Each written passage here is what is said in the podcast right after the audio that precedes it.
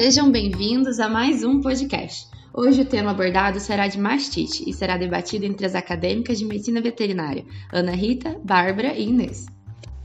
Sendo resultante da introdução de microorganismo pelo esfíncter do dedo, a mastite vai ser definida como uma inflamação da glândula mamária, que causará grandes prejuízos para a produção de leite, como o descarte do leite, queda da produção leiteira, gasto com antibióticos e, eventualmente, o descarte do animal.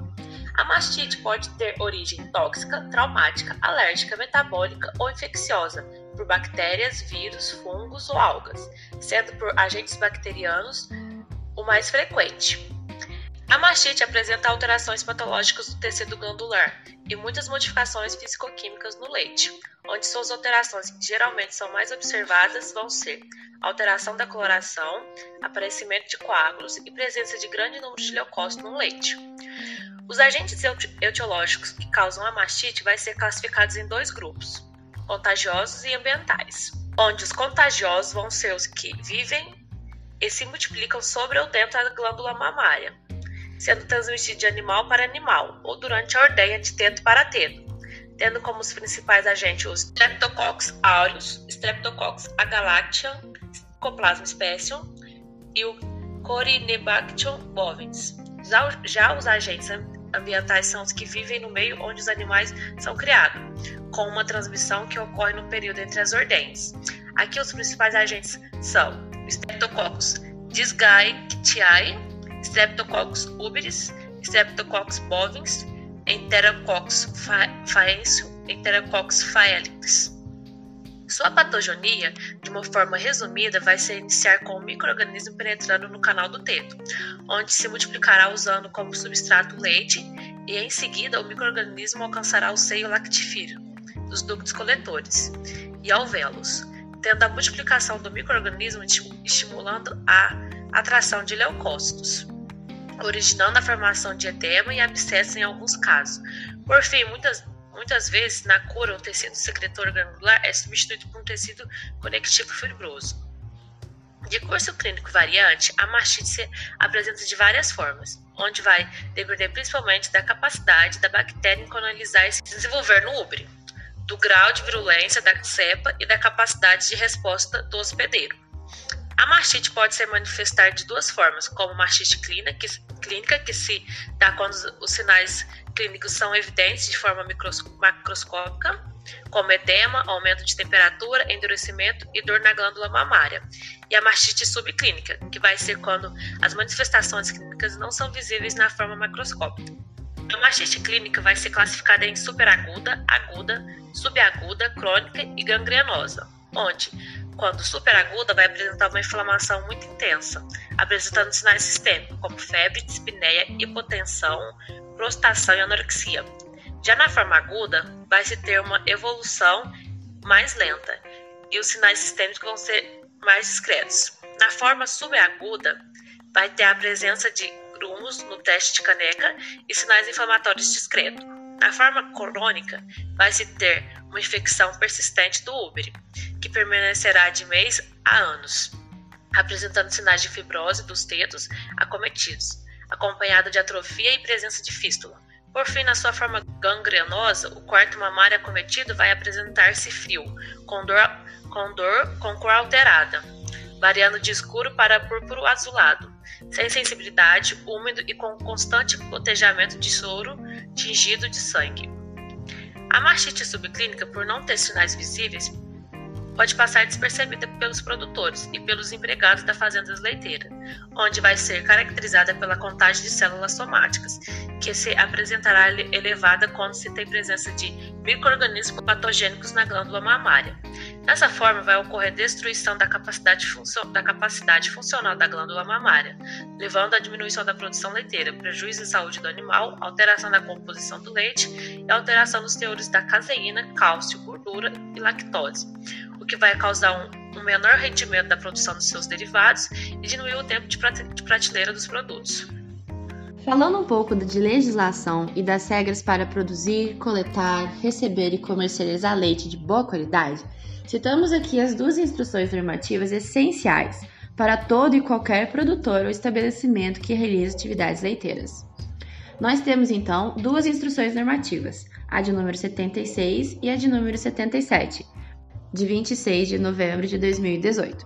A instrução normativa número 76 trata das regras técnicas para a característica e qualidade do produto na indústria.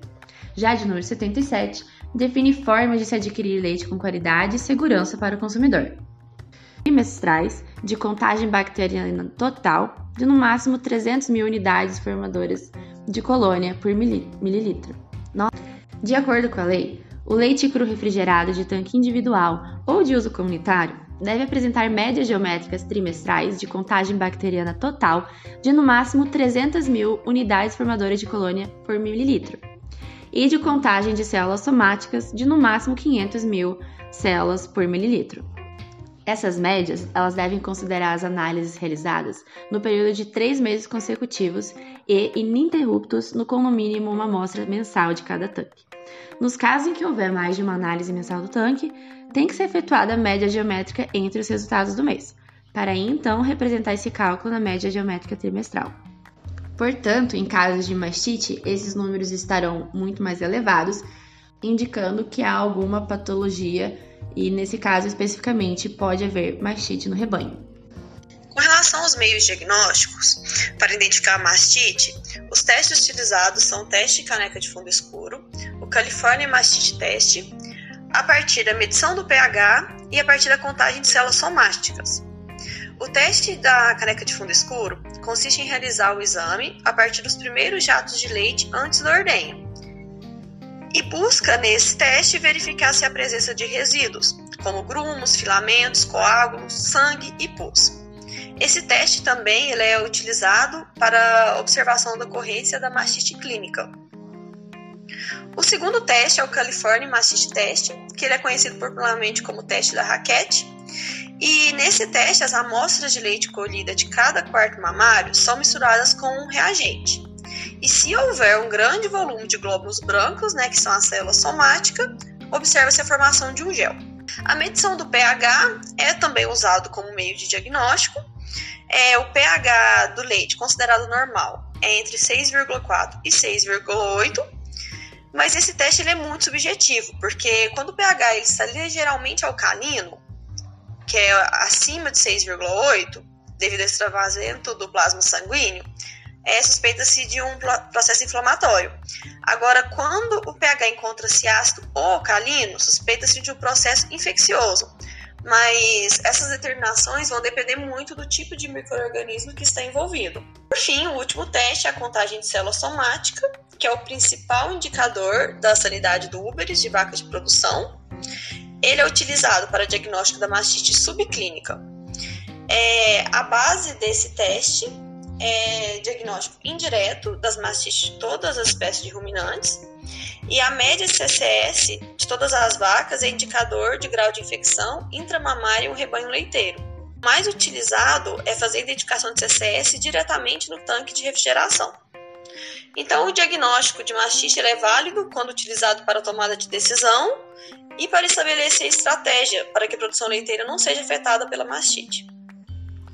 O tratamento para mastite vai ser feito através da administração por via intramamária de antibióticos, onde para vacas lactantes vão ser tratadas com antibióticos de rápida metabolização e baixo período de carência. Já as vacas secas podem ser tratadas com doses maiores com ação prolongada.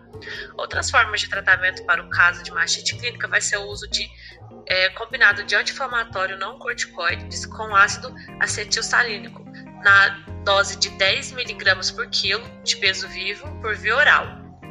As medidas profiláticas adotadas para controlar a prevenção de mastite vão ser realizadas, vão ser realizar boas práticas de manejo higiênico sanitário antes, durante e após a ordenha, bem como pré-dip e pós-dip, realizar o controle sanitário dos locais de permanência dos animais e treinamento dos unhadores. Também deve-se evitar lesões do úbero e dos tetos utilizando de forma correta os equipamentos de ordenha mecânica, anotar todos os dados sobre a saúde do rebanho e não introduzir animais infectados no rebanho. Deve-se também realizar o tratamento adequado imediato das vacas com mastite clínicas e vacas secas com antibióticos adequados. Descartar as vacas com mastite crônica resistente à terapia. Realizar o teste de caneca de fundo preto ou telada sempre antes da ordenha e o teste de CNT e CCS a cada 15 dias. Por fim, aumentar a resistência imunológica das vacas com boa nutrição e com um balanceamento de nutrientes tais como ener energético e proteína.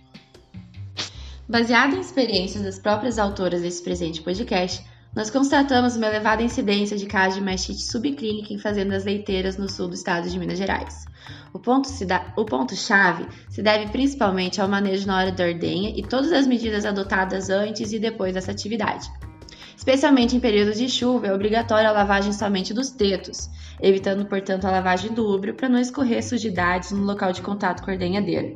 Após a lavagem, deve-se secar os tetos com papel toalha descartáveis, evitando também o uso de panos que entram em contato com todas as vacas, que isso faz com que aumente a probabilidade de transmissão de patógenos, se já existentes. Após secar com os papéis toalhas, o pré-dipping, normalmente mais realizado com tintura de iodo, é fundamental para ajudar ainda mais na limpeza.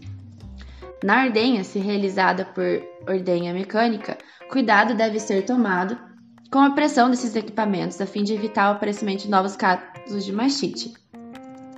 O nível de vácuo é um dos fatores que, quando estiver fora dos limites recomendados, pode resultar no aumento de risco de casos de mastite. Dentre os principais problemas associados com alterações do nível de vácuo do sistema, pode-se destacar mau dimensionamento de bomba de vácuo e regulador de vácuo e deficiência de funcionamento de regulador de vácuo. Recomenda-se então um nível de pressão de 44 a 50 kPa. Após a ordenha, é imprescindível realizar agora o pós-dipping, visto que o canal do teto está aberto e exposto e demora para fechar em torno de 20 a 30 minutos. Normalmente, os produtores eles vão oferecer a ração durante a ordenha, para facilitar no manejo da mesma. Assim, após essa atividade, as vacas ordenhadas vão para o pasto e já deitam com o canal do teto ainda aberto, facilitando a entrada de novos patógenos ambientais. Dessa forma, é importante a realização do pós-dipping e recomenda-se também que a alimentação seja oferecida depois da ordenha, evitando que as vacas se deitem e que o canal do teto se feche com elas ainda em pé. Outro fator-chave também enfatizado aqui neste podcast. Todas as vacas diagnosticadas com mastite devem ficar no final da fila de ordenha, pois se forem as primeiras, contaminarão os equipamentos de ordenha que entrarão em contato com as vacas sadias e não infectadas, aumentando a incidência de mastite no rebanho. Bom, gente, por hoje é isso. Espero que tenhamos esclarecido as dúvidas de vocês sobre mastite. Fique atento aqui no canal para saber mais sobre os próximos assuntos. Até mais!